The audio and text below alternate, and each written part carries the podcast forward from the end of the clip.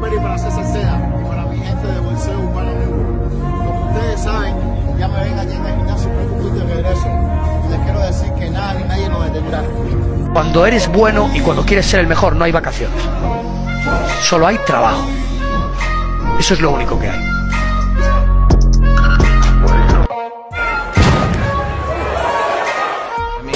when he hit me with that shot, my head still hurts, but that's what happened. I didn't know where I was. It was like I couldn't see from the uh, right.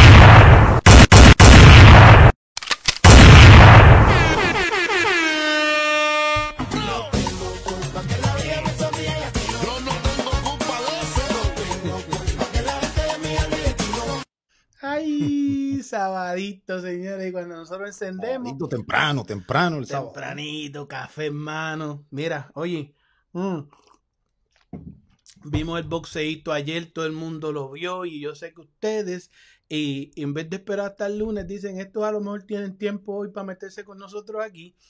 Oye, tenemos tanto contenido premium preparado para ustedes que podemos darnos el lujo de estar aquí un sábado con ustedes, hablar de lo que pasó ayer viernes, que fue, se tornó interesante, por demás, merece discusión con ustedes, nuestros amigos del Boxeo Urbano Network, que ya están quemando el almacén, ya están dejando su like, ya están compartiendo con nosotros, nosotros nos damos el cafecito mientras hablamos con ustedes.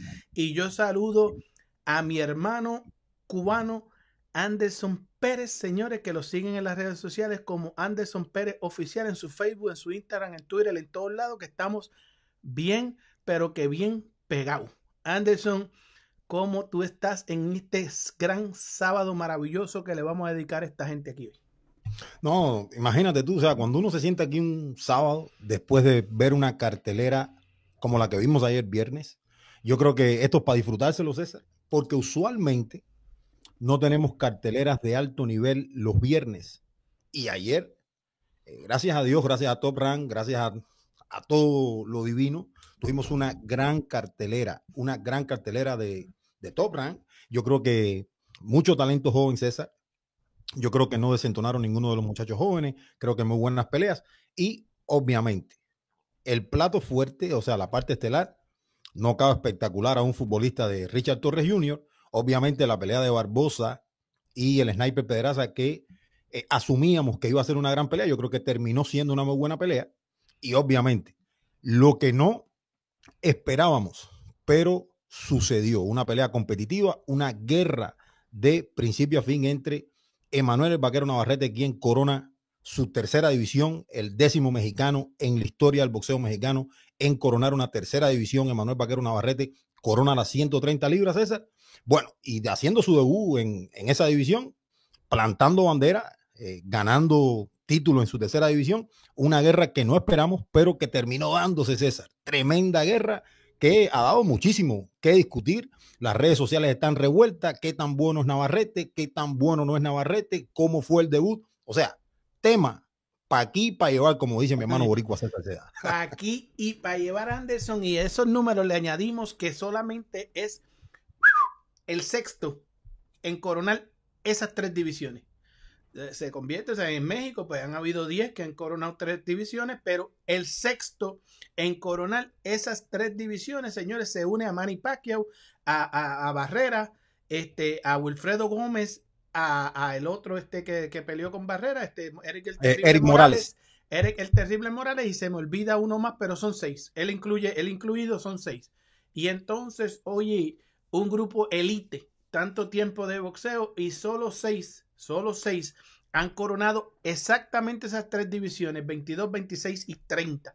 Uno de ellos es Wilfredo eh, este, Gómez, señores, este, este, estar al lado de ese nombre y de Eric el Terrible Morales y Marco Antonio Barrera y Manny Pacquiao ponen a este muchacho en la historia garantizándole, casi, casi garantizándole un pasecito por ahí al Salón de la Fama. Este muchacho tarde o temprano se lo ganará. Podemos criticar, podemos este, ver su actuación como negativa, pero esto es boxeo.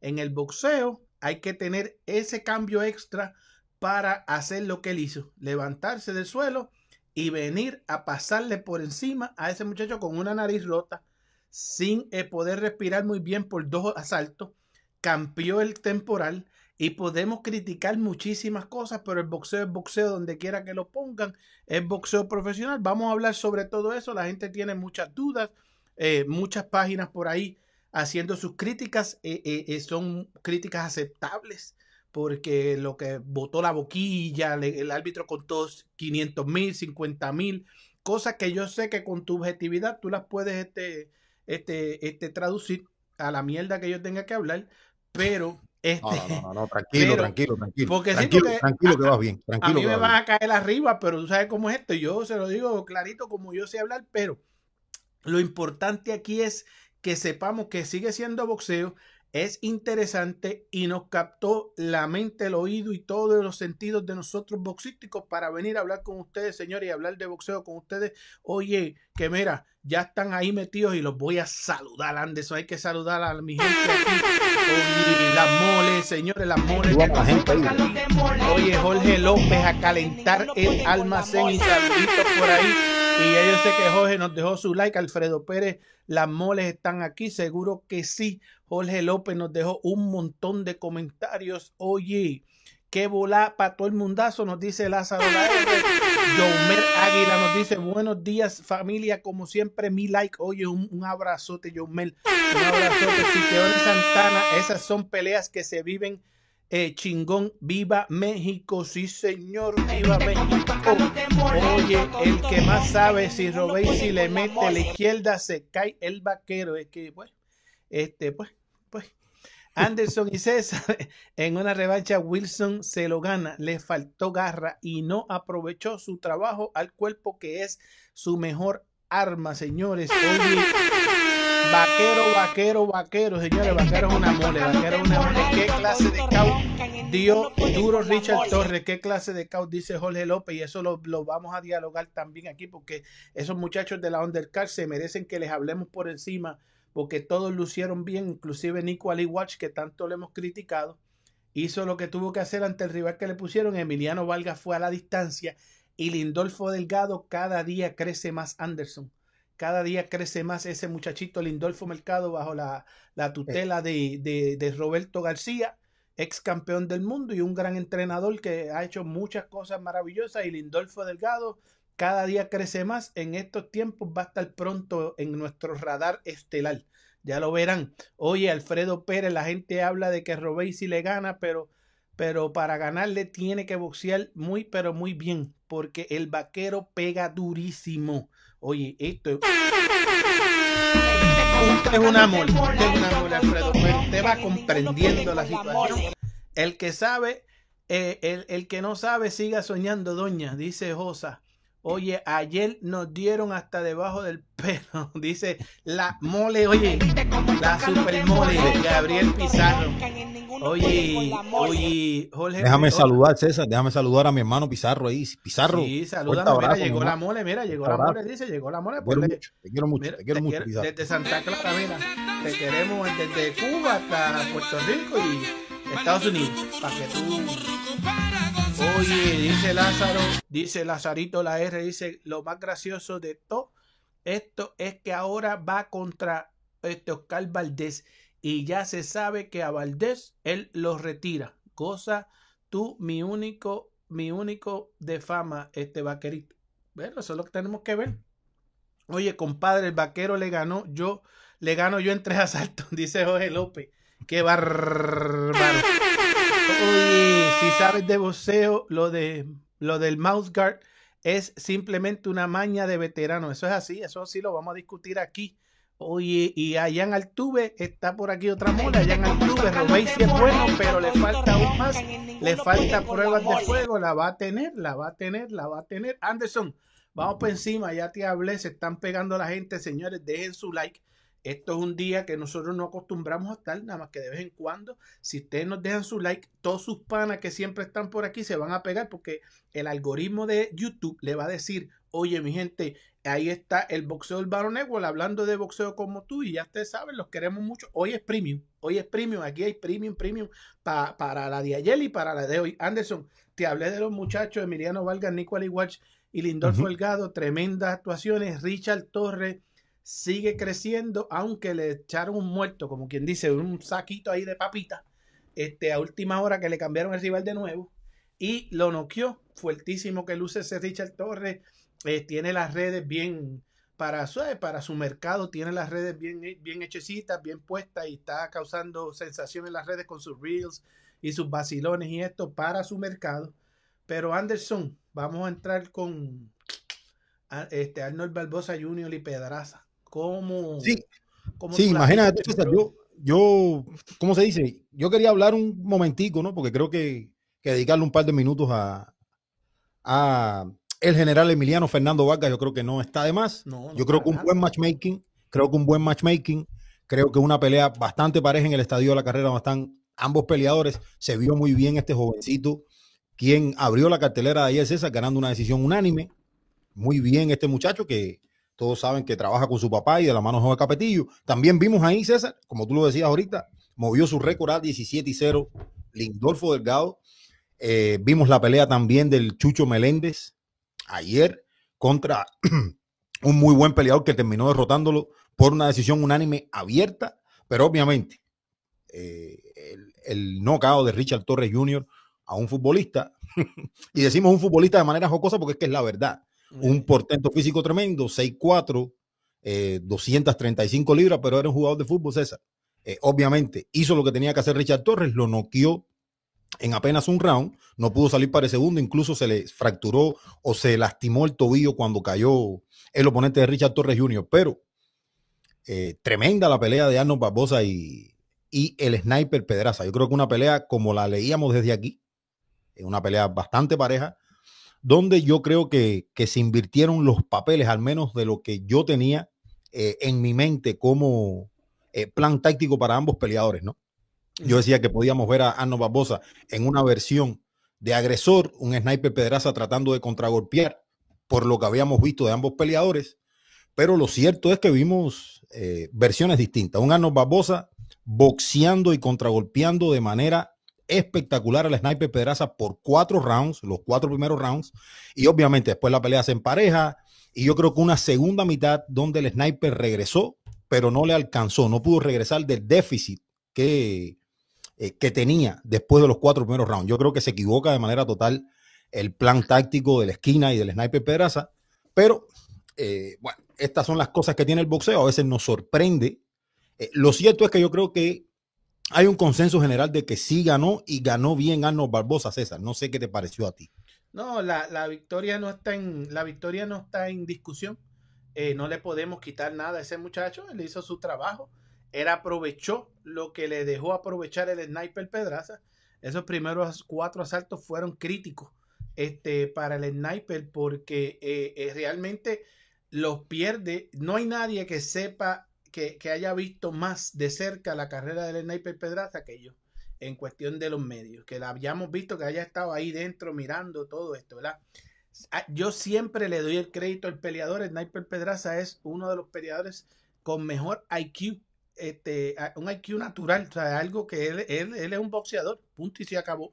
Y la condición del sniper siempre es innegable porque Sniper moviéndose, moviéndose, moviéndose, siempre busca la manera de sobrevivir y con tipos pegadores. Él, cuando único no siguió instrucciones de su esquina, fue con Gerbonta Davis y entonces pues este, este se la buscó, buscando su, dentro de su mismo IQ, pero ya sabemos lo animal que es Gerbonta y sabemos el problema que él tenía en ese tiempo del peso. Ahora bien, eh, eh, el sniper nunca ha tenido una esquina premium él tiene una esquina que en, los términos de nosotros aquí es normalita, es una esquina normalita, que, hace el trabajo y saben de boxeo, pero anoche, anoche, él estaba frente a un normalito, porque Barbosa nos, nos eh, indicó anoche, nos dejó saber que tiene buenas habilidades, pero no cierra. Lo hizo contra Danielito, lo ha hecho en sus, todas sus peleas, un tipo de buenas habilidades, mete las manos, pero ni cierra ni acelera. Él va al mismo ritmo toda la pelea. Anoche presentó buena velocidad, presentó un buen jab, pero ante un Pedraza que se dejó, porque Pedraza este, sabe, eh, si vemos el primer round y la esquina no le dice, vamos a cambiar, switch el gear, tú sabes, este cambio y vamos a, a, usar la distancia porque este chamaco pues vino rapidito y todo eso, y vamos a utilizar una de las mejores almas del, del, del sniper, es su jab. Él tiene un jab certero y un buen jab y él podía haber boxeado a, a este muchacho por los primeros cuatro asaltos, cinco asaltos y después bajando eh, hacer la pelea que, trajeron, que era entonces, este, que fue donde él aceleró. Ahora, César, te pregunto, ¿por qué crees que eh, ellos van con ese plan a la pelea? O sea, de eh, ser el agresor, de buscar a, Arnold Barbosa. ¿qué, ¿Por qué crees tú que estaba pasando por la mente de la esquina y de Pedraza en ese, en ese momento? Porque si bien Pedraza dentro de los primeros rounds fue el agresor, yo creo que era un agresor que no, no atinaba a nada. O sea, solamente iba al frente, moviéndose, tirando, pero lo estaban contragolpeando de manera fácil. No hubo ningún ajuste. Algo cambió por la mitad de la pelea. O sea, ahora, ¿por qué tú crees que adoptan ese plan y qué tú crees que cambió para la mitad de la pelea cuando eh, comienza a tener mejores momentos José el Sniper Pedraza? Porque muy probablemente este, este, su entrenador eh, Luis Espada ya iba con la mente, su esquina ya iba con la mente, no me puedo dejar noquear, no me puedo dejar noquear de este joven. Eh, eh, esto es negocio, esto es negocio, ellos van a, tratar, ahora ya este Pedraza está colectando, lo, lo de, colectando para el retiro, ¿verdad?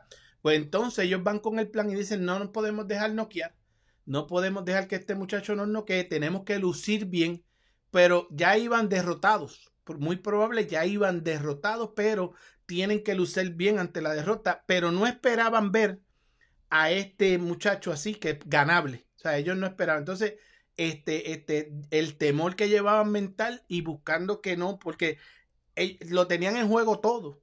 Si Top Rank, este, si ellos lucían mal o se buscaban un knockout, Top Rank no los trae más se acabó Top Rank para Pedraza y tiene que entonces buscarse su dinerito en otro lado. Ahora, Pedraza lució inmenso, e, e, cerró inmenso y ahora Top Rank tiene excusa para volver a darle una oportunidad ante cualquiera, o sea, ante cualquiera que haya que probar, que haya que trabajarlo, Pedraza y Pedraza sigue entonces cobrando su dinerito. Ahora, cuando se dieron cuenta dentro del, de, la, pelea que este tipo era ganable, oye, este, este, la vida es del que se atreve, tú sabes, no soltaron el temor a tiempo y siguieron con, yo me imagino a, Luis Espada en la esquina diciéndole, regadito, regadito, regadito, regadito, sigue ahí, regadito, ¿sabes? Para, para desestabilizar la cosa, porque Pedraza se hacer eso, lo hizo con Lomachenko y se mantuvo hasta coger las manos en el 11 y, y, y, mantuvo la pelea ahí hasta el 11 y entonces este, el, con, el único que no pudo fue con Gerbonta, pero los demás, inclusive con Ramírez, con Ramírez se mantuvo ahí, ahí, ahí y metió sus manos y la mantuvo cerrada y con todo eso le ganó una decisión este, este buena este Ramírez, pero en el caso de este era eso, ellos iban, eh, ya la mente era no, no era ganar, era, era no perder por nocaut ni estrepitosamente luciendo mal, porque si acababa su, mira, el billete con Top Rank y, entonces ah, se dieron cuenta tarde de que tenían oportunidad. Yo, yo, yo te digo algo. Yo, yo desde la partida miraba la pelea a un Pedraza tratando de, eh, o sea, jalando a, Barbosa y esperando a Arnold Barbosa un poco. Eh, no sé por qué eh, se lanzan a la desesperada a buscar a Barbosa y yo creo que fue los fueron los, los mejores momentos de Arnold Barbosa en la pelea, los cuatro primeros rounds, donde Barbosa saca una ventaja interesante y después probablemente fuerza a que el sniper siga en ese plan. Ya no, ya no, ya no había reversa. Y vimos un Pedraza con condición, que yo creo que tiene una segunda mitad de la pelea interesante, pero estaba remando contra corriente por un déficit de cuatro rounds, porque los primeros cuatro rounds fueron claros del lado de Arnold Barbosa.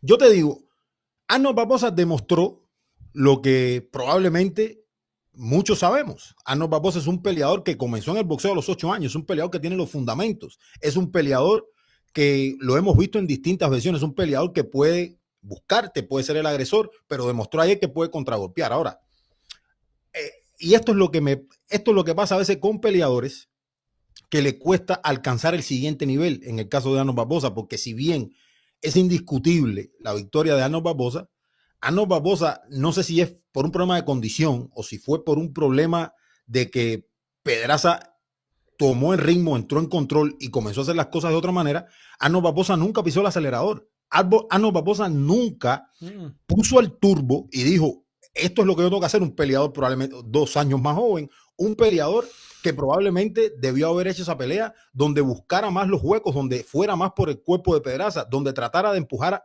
empujar un poco a Pedraza hacia atrás y no lo logró. Yo creo que fue exitoso Barbosa, pero le faltó esa otra velocidad para tratar de, mermar a, José el Sniper Pedraza. Yo creo que los papeles se invirtieron. Yo creo que vimos una pelea donde yo nunca imaginé al Sniper siendo el agresor. Yo creo que le costó al Sniper ajustar y verse en ese rol también por su ADN. Se vio bien de guardia azul del Sniper. Termina cerrando bien, pero no le alcanza. Y no le alcanza solamente por el déficit, César. No le alcanza porque no fue todo lo claro, incluso en los últimos rounds, para uno poderle dar a Pedraza los últimos cuatro rounds, por ejemplo. O sea, hubo rounds que ganó claramente Arnold Barbosa, como el round 9 y el round 7. Yo creo que son rounds claros para Barbosa y obviamente cerró bien el sniper, un gran round número 10 para el sniper, pero se queda corto. Y yo creo que si Pedraza hubiese salido en un plan de contragolpear más, de mirar, de leer, de ajustar, de entrar en la distancia correcta, boxear detrás de su jab, y irse metiendo en la pelea y llegar al medio de la pelea sin tanta desventaja, yo creo que hubiésemos visto probablemente un Pedraza que apretara al final y hubiese matado en la raya a Barbosa, pero yo creo que fue el plan incorrecto, César. Mm, yo también lo creo, pero yo, como te digo, ya yo, yo cuando este, hubo el momento ese que lo, que Barbosa lo conectó bien y que, que, que todo el mundo pensó que se iba, o sea, que, que, que el sniper se iba, que eso pasó en la pelea. De ahí en adelante, oye, ya mi titular estaba en la mente, este, porque también estaban llegándole las manos de, de Barbosa, ¿verdad? Y mi titular era, oye, el eh, Barbosa se convierte en el francotirador porque ya tú veías cómo le tenía los ojos, ah, inclusive lo partió. Son muy pocas las veces que hemos visto a Pedraza así, pero este, luego cuando fuimos entrando en pelea, porque yo nunca pierdo la esperanza con Pedraza, porque yo te lo he dicho siempre, el IQ de Pedraza, entonces el IQ de Pedraza se mantuvo en la pelea y le estaba diciendo a la esquina, oye, dime algo que para yo meter, ¿sabes? Para yo para cambiar, pero no pasó. Y su esquina se dio cuenta muy tarde de que podían haber cambiado. Este también cambió a los zurdos y le funcionó. Yo, yo, creo que fueron rounds muy buenos de Pedraza boxeando a, los, a, los, zurdos. Round 5, round 6. Se vio muy bien Pedraza por eso round, porque incluso es lo que trae a Pedraza de regreso a la pelea. Es lo que lo mete en la pelea, porque Pedraza claramente había perdido los cuatro primeros rounds. Yo creo que round 5, round 6, yo creo que regresa Pedraza, lo mete en el juego. Y yo creo que llegan al final de la pelea todavía Pedraza en desventaja, Barbosa sin pisar el acelerador, pero incluso le alcanzó a, a Barbosa porque pierde claramente el round 6 Barbosa, regresa duro en el round número 7, pierde el round número 8, yo creo que claro, pero yo creo que no era no, tenía para mucho más tampoco Pedraza, ¿entiendes? O sea, porque también había hecho un desgaste bastante. Había hecho mucho desgaste, mejor dicho, durante los primeros cuatro rounds. No solamente por lo que estaba haciendo, de la manera en que estaba ejecutando, sino por lo que había recibido en los primeros rounds, que lo golpearon sólido a, a Pedraza. Lo contragolpearon y le dieron duro en los primeros cuatro rounds. Y con todo eso los aguantó. Aguantó esas manos, le aguantó un palo. Eso, eso quiere decir que la condición física de Pedraza está todavía en óptimas condiciones, aunque los reflejos no sean los mismos. El IQ y Pedraza, si está haciéndole la pelea correcta a cualquiera, le puede dañar una noche a cualquiera. ¿Crees, que, ¿crees que sorprendió, César? ¿Crees que sorprendió a Pedraza la velocidad de los en los primeros rounds de Barbosa? Porque incluso cuando Pedraza comienza a ajustar y comienza a meterse en in play, es cuando, es cuando Arnold Barbosa comienza a bajar y disminuye un poco la velocidad de manos y piernas de Arnold Barbosa, ¿no?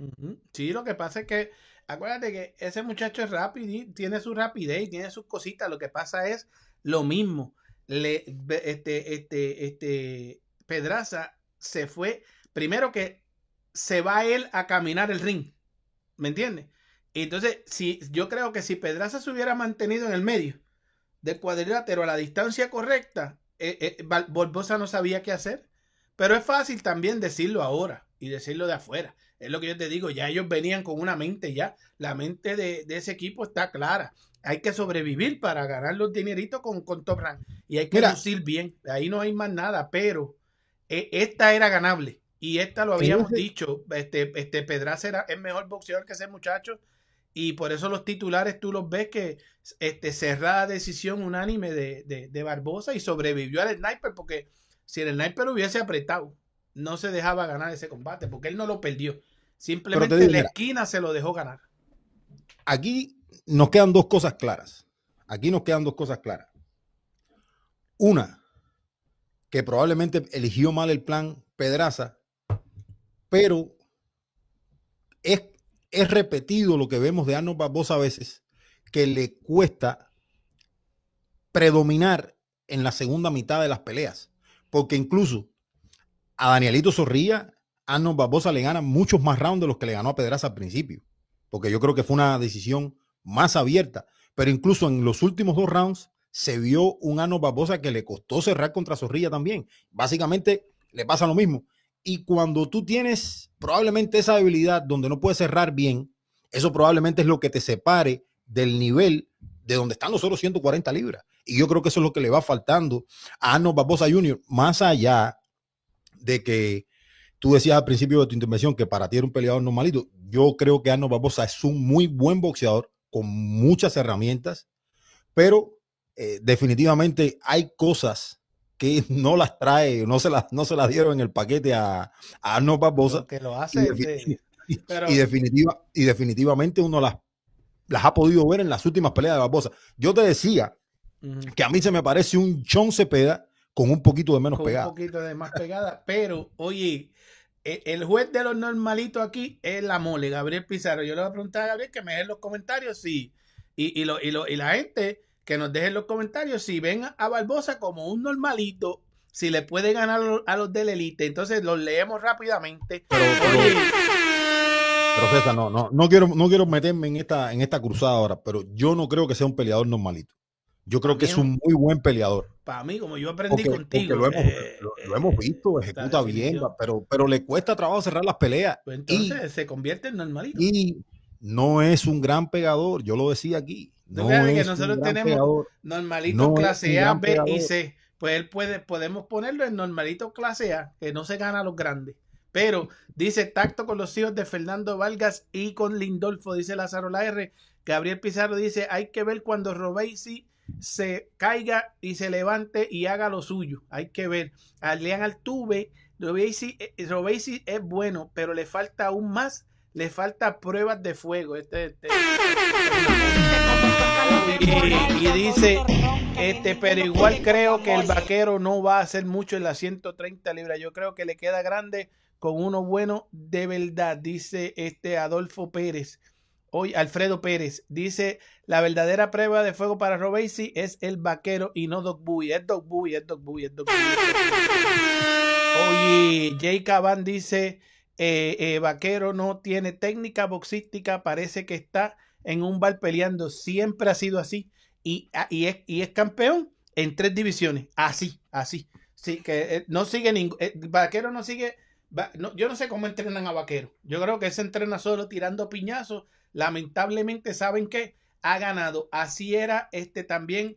Este muchacho, de, el, de, el de Nicaragua, este, este, que hablamos los ¿Quién otros. Mayorga. Mayorga, Mayorga era así todo desorganizado y cuando les metí un sonado, lo sonado. Oye, la esquina los odió, dice Gabriel Pizarro, está hablando de la parte de, de Pedraza, dice Rodolfo Márquez, Cesarito, este pan con pasta, ¿qué vas a decir ahora?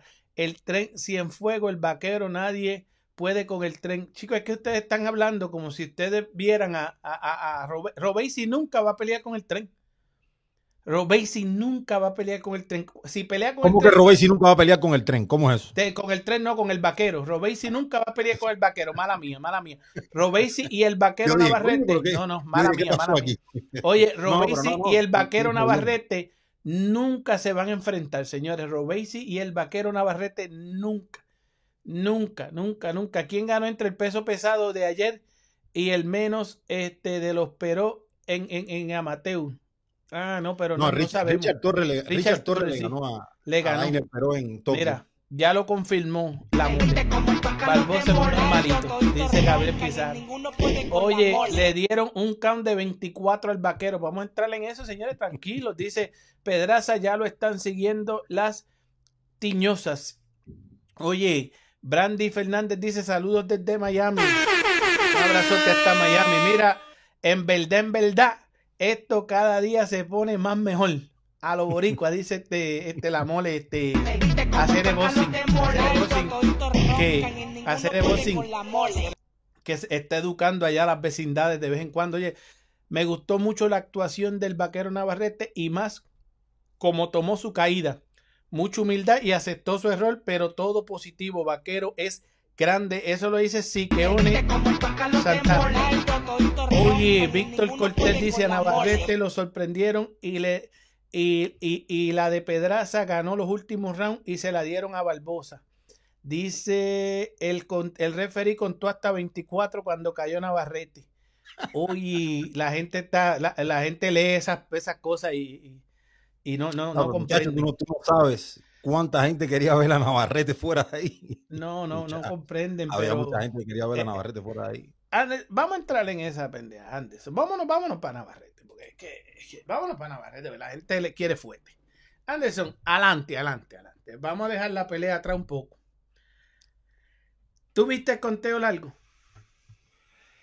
Yo te digo una cosa. Yo creo que lo que sucede ahí en esa situación no es ni el propio conteo.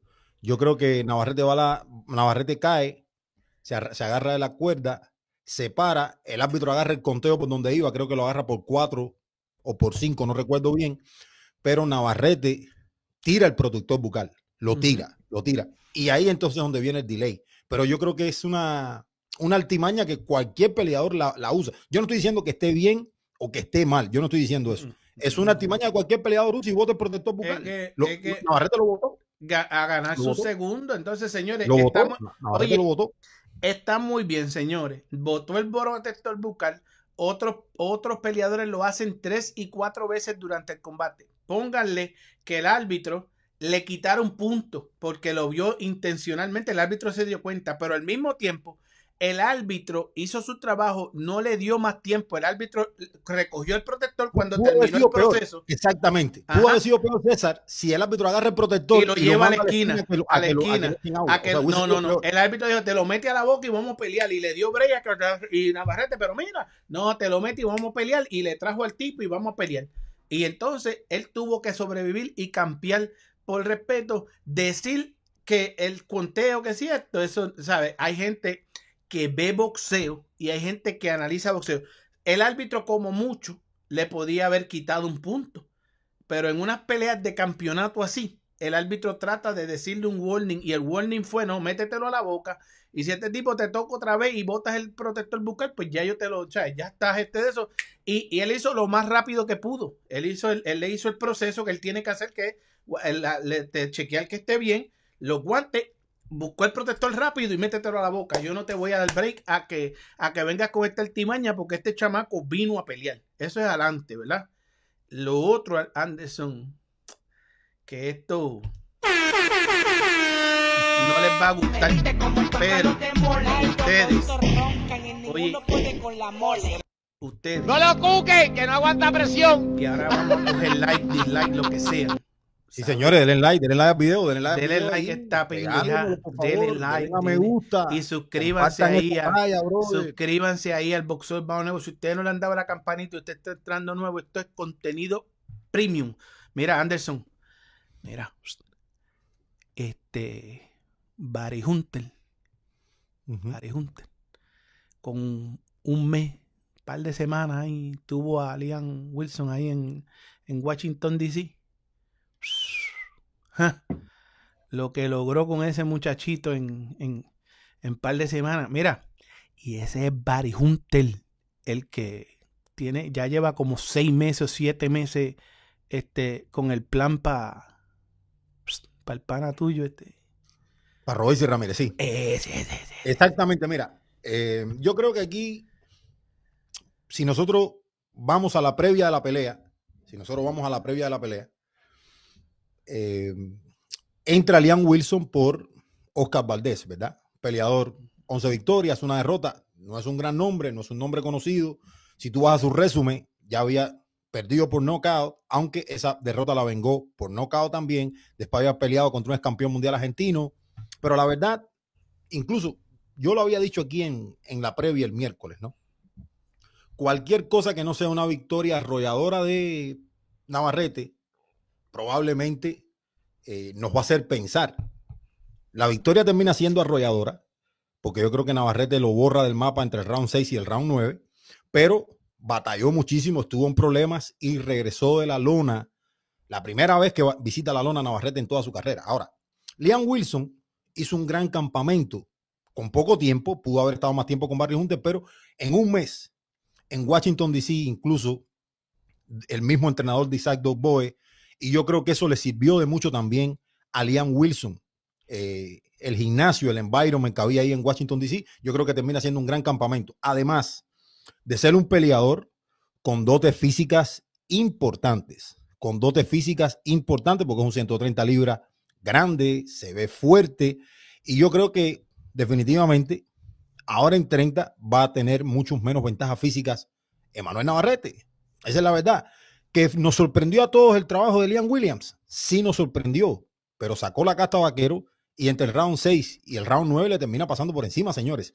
Incluso yo entiendo, yo entiendo que eh, a Navarrete se le vieron los mismos huecos que se le ven siempre. Ese es Navarrete. Se le vieron los mismos huecos que se le ven siempre. Ahora, con una diferencia. Lo mandaron a la lona, estuvo al borde del precipicio, eh, regresó durísimo en el round 6, después de haber perdido claramente el round 4, 18, un knockdown que por poquito lo saca de la pelea. En el round 5 le dan una catimba a Navarrete y regresa Navarrete por sus fueros en el round 6. Y del round 6 para allá fue una pelea de un solo lado. O sea, busquen los números. Navarrete lo terminó arrollando. Ahora, ¿estuvo en problemas Navarrete? Sí estuvo en problemas Navarrete. Eh, ¿Esperábamos que estuviera en problemas Navarrete? La verdad no. La verdad no. Aunque eh, después que pasan estas cosas, muchos dicen, bueno, pero asumíamos que el tipo podía. Y entonces nadie es tan bueno, César, como cuando va a la lona, como cuando se ven problemas. Nadie es tan bueno en, e- en esa versión. Pero si mira los últimos tres rounds, entonces probablemente se la pueden dar a Navarrete, porque termina noqueando y termina arrollando a, a Liam Wilson. Termina Entonces- luciendo inmenso. Yo creo que, que hay que hay que ser claro. Gana Navarrete, termina arrollándolo, pero sí se vio en problemas. Y sí es un Navarrete que yo creo que va a comenzar a batallar en las 130 libras. Ahora es que va a comenzar a batallar Navarrete. ¿Contra quiénes? Contra los peleadores que hay ahí, porque ya no le saca tantas ventajas físicas. Esa es la verdad. Sí, pero mira, este, este, muchas cosas vimos que Barry le arregló a ese muchacho en un mes o en menos de un mes. En menos de un mes, ese muchacho cambiaron la pelea y todo eso, y él decidió venir a Washington DC a entrenar con Barry Hunter para completar el campamento, ¿verdad? Y este, este, aprender de Doc Bowie lo que vio con, con Navarrete. Una de las cosas que anoten, anoten, anoten los muchachitos por ahí que dicen, porque una cosa es ver boxeo, eso lo hace todo el mundo, pero tener las habilidades y los dotes que tenemos aquí, los Chicago Bulls de los 90, Anderson Pérez y César Seda, Jordan y Pippen, de esta pendeja, es complicado.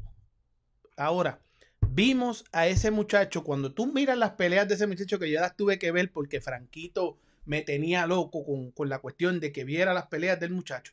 Cuando ese muchacho se buscó el, el, único knockout que tiene en su, en su récord, que lo noquearon y después él noqueó al tipo para atrás, ¿verdad? Ese muchacho, como es alto, que eh, Navarrete le sorprendió que él fuera más alto que él, ¿verdad? Pues ese muchacho es de los que peleaba para el frente, se encolvaba y ahí se buscó ese knockout, ¿verdad? Ba- Barry lo arregló. Pero si ustedes se fijan, él se veía incómodo, ¿verdad? Pero a lo mejor Barry Hunter le dijo, hermano, si tú sacas eso, si, o sea, si tú te, si se te ocurre pelear pequeño, ¿verdad? Para, para, para poder verlo mejor, te vas a complicar. Y el muchacho estaba derechito, peleando alto, ¿verdad? Y se veía complicado. Pero cada vez que Navarrete fallaba, ¿sabes que Navarrete trató de agarrarlo con su, con su estilo awkward, como, como diría el gringo, ¿verdad? Cada vez que ese muchacho se mantenía derecho, podía capitalizar. Lo que pasa es que no tenía la misma soltura, pero si lo vemos, se veía incómodo. Que tú dices, este muchacho este, se sabe para lo que. Es que Barry le corrigió eso. Lo puso derecho, porque si no, Navarrete lo hubiera cachado antes. Con, la, con eso. Entonces, esas son cosas que se ganan en el gimnasio. Esas son cosas que estos que ven boxeo. Ah, ese muchacho tiene un estilo feo. Es, estupideces de esas. O sea, pero, moronerías de esas. Pero eh, yo creo que, que básicamente, mira, yo creo que esto sucede en el boxeo. Llega un, alguien como Leon Wilson, tiene una gran actuación y obviamente todo el mundo se pone a, buscar y escudriñar. La verdad, yo creo que por regla general, yo creo que no había un gran conocimiento de este peleador y probablemente lo pasaron por alto, pero yo quiero destacar algunas cosas aquí. Eh, cuando hablamos de la parte previa, dijimos un delicio del campamento y todo lo demás, pero también tenemos todo el tema de lo que sucedió en el pesaje, ¿no? Y es una cosa que me llama la atención porque en las últimas dos peleas de vaquero han habido situaciones en el pesaje. ¿Recuerdas lo del calzoncillo contra uno de los gemelos Bae, no? Que el calzoncillo, el, muchacho pesa en la báscula no oficial, pesa 129.6 libras y en la báscula que ponen ahí para la televisión, el muchacho pesa 126 libras. Y ellos alegan que probablemente la, la báscula estaba un poquito, estaba trabajada para que Navarrete hubiese dado peso. Bueno, eso por ahí. A mí me parece que eh, hay algo que falla en el equipo de Vaquero Navarrete en cuanto a lo físico. Eso es lo primero. Eh, al menos para llegar a la báscula. Vimos un Vaquero Navarrete grande, probablemente lento, pero sí, grande. Yo no, la verdad, Vaquero es así, pero yo incluso lo vi hasta más lento que de costumbre. Ahora, a Liam Wilson le costó ajustar el primer round fue un round que cualquiera de los dos pudo haber ganado. Yo se lo di a Wilson. Pero el round 2 y 3 son rounds claros para Vaquero. No sé la mirada de, las otras personas, boxeo de mucha percepción. Ahora, cuando ajustó Liam Wilson y llegó con manos sólidas, este muchacho pega. Y metió en problemas a Vaquero, lo metió en problemas con una izquierda que incluso así mismo tiene un knockout con esa mano izquierda. Y recuerdo que terminó una combinación también con una mano derecha en todo el botón, que también complicó muchísimo a Vaquero. El round 5, Wilson lo hace muy bien, pero después comienza a bajar. Y yo creo que el trabajo de Vaquero al cuerpo es lo que termina sacándole las castañas de fuego a, Navarrete. Navarrete lo supera 44 golpes al cuerpo por 17 y yo creo que la mayoría de, los, de lo que aterrizó Navarrete lo comienza a aterrizar después del sexto round ahí es donde le saca la ventaja. Hasta el round número 5 era una pelea bien pareja, una pelea que Navarrete no tenía definida. Ahora, como un gran eh, campeón, pudiéramos llamarlo, porque es así, campeón en 22 y campeón en 26, regresa y pone los puntos sobre la CIE y hace lo que tiene que hacer un campeón, pararse de la lona y cerrar la pelea, que al final es lo que termina contando, para sacarle un peleador que nadie pensó que se le podía complicar y termina noqueándolo Navarrete. Yo creo que eso tiene su mérito. Ahora, de que batalló, no tengo duda. De que tienen cosas que componer en su equipo de trabajo desde lo físico, yo no tengo duda porque hay problemas cuando Navarrete llega a la báscula siempre. Y otra cosa interesante también, Navarrete demostró más madurez que su esquina. Navarrete demostró más madurez que su esquina. Se volvió un gallinero la esquina de Navarrete en el, después del round 4. Las alarmas se prendieron, había mucha urgencia y Navarrete lo dice en la entrevista post pelea. Ellos se, alarmaron, yo, lo entiendo, pero Navarrete con esa mentalidad sólida de campeón eh, supo regresar y supo poner las cosas en orden y devolverle la tranquilidad no solamente a su esquina, sino a él como peleador y termina metiendo round 6 de película, aunque lo lastimaron al final de round 6, round 7 de película, round 8 de película y en el round 9 eh, cuando iba por unos 57 lo termina parando y haciendo lo que tiene que hacer un campeón. Señores, señores, y haciendo lo que tienen que hacer ustedes, campeones, que tenemos 120 comentarios ya. Tenemos 103 personas conectadas y solamente 45 likes, señores. Y yo les leo sus comentarios. Aunque yo no les caiga bien y ustedes tengan sus, cosas allá, por lo menos dejen un like. les voy a leer los comentarios, por lo menos dejen un like para que, para que se sigan conectando más gente, señores. Mira, dice Jay Caban que Vaquero es un bar fighter, eso es así. Oye, René Fábregas dice saludos a los de verdad y saludos para ti. Una mole más. Alexis dice saludos desde Cuba y nosotros te mandamos un abrazo hasta Cuba, un abrazote bien grande. Si usted llegó ahora, denle like, señores, y suscríbanse de una vez, porque este contenido premium no lo tiene todo el mundo, y menos un sábado de boxeo, que estemos aquí tan temprano tomando café con ustedes y haciendo todo esto, señores. Valdés noquea al vaquero, dice Jake Caban, dice Josa, dice Viva Richard Torres, señores. Un saludote hasta México, señores. Macho Contreras nos dice, saludos amigos, yo vi ganar a Pedraza y él empezó perdiendo, pero repuntó muy bien y mantuvo el nivel. Oye, no es complicado verlo ganar. Quizás nuestro amigo hacer boxing por ahí decía empate, cosas así, cerradita, cerradita, pero perdió. Se la, se la, no, no perdió, se la dejó ganar. Porque en verdad es complicado decir que, que, que no, no hay break, no hay break. Saludos desde Orlando a todos. César y Anderson haciendo muy buen trabajo, dice René Fábregas, el mejor canal de boxeo porque les traemos contenido premium. Juan Díaz dice saludos mi gente, César. A Robesi coge a Navarrete y lo mata y no lo, y no lo, y no lo paga. Oye, tranquilo. Joel, eso nunca va a suceder. Eso nunca va a suceder. Joel, Joel, si, si le dicen, sí, mira, Navarrete ayer ni siquiera le prestó atención a Robesi, señores. Navarrete se va a tomar su tiempo, los 10 días que le están dando. Y ustedes se imaginan en el día número 9 que Navarrete diga que va a defender la 126, que, que, que va a ser una defensa más. Ustedes todos se cagan en la ropa. Así que tranquilo. No, pero Tranquilo.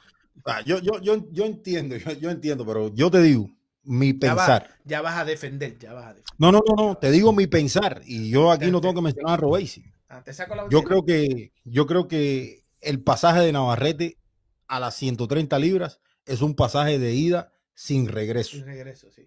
Por el tema físico y por el tema de que viene la pelea con Oscar Valdez, que es una pelea de dinero. Eso no hay no hay vuelta atrás. Eh, Navarrete va a dejar el título a 126 vacante. Ese título lo van a pelear. eh, vas a ver que le van a cambiar el color al título y lo van a pelear Robesi Ramírez y Isaac Dosboe. Y Robesi Ramírez y Emanuel Navarrete no se van a enfrentar. Nunca. Yo no veo a Vaquero bajando a 26. No puede. Vaquero ya no da más. No puede bajar a 26, señores. No puede.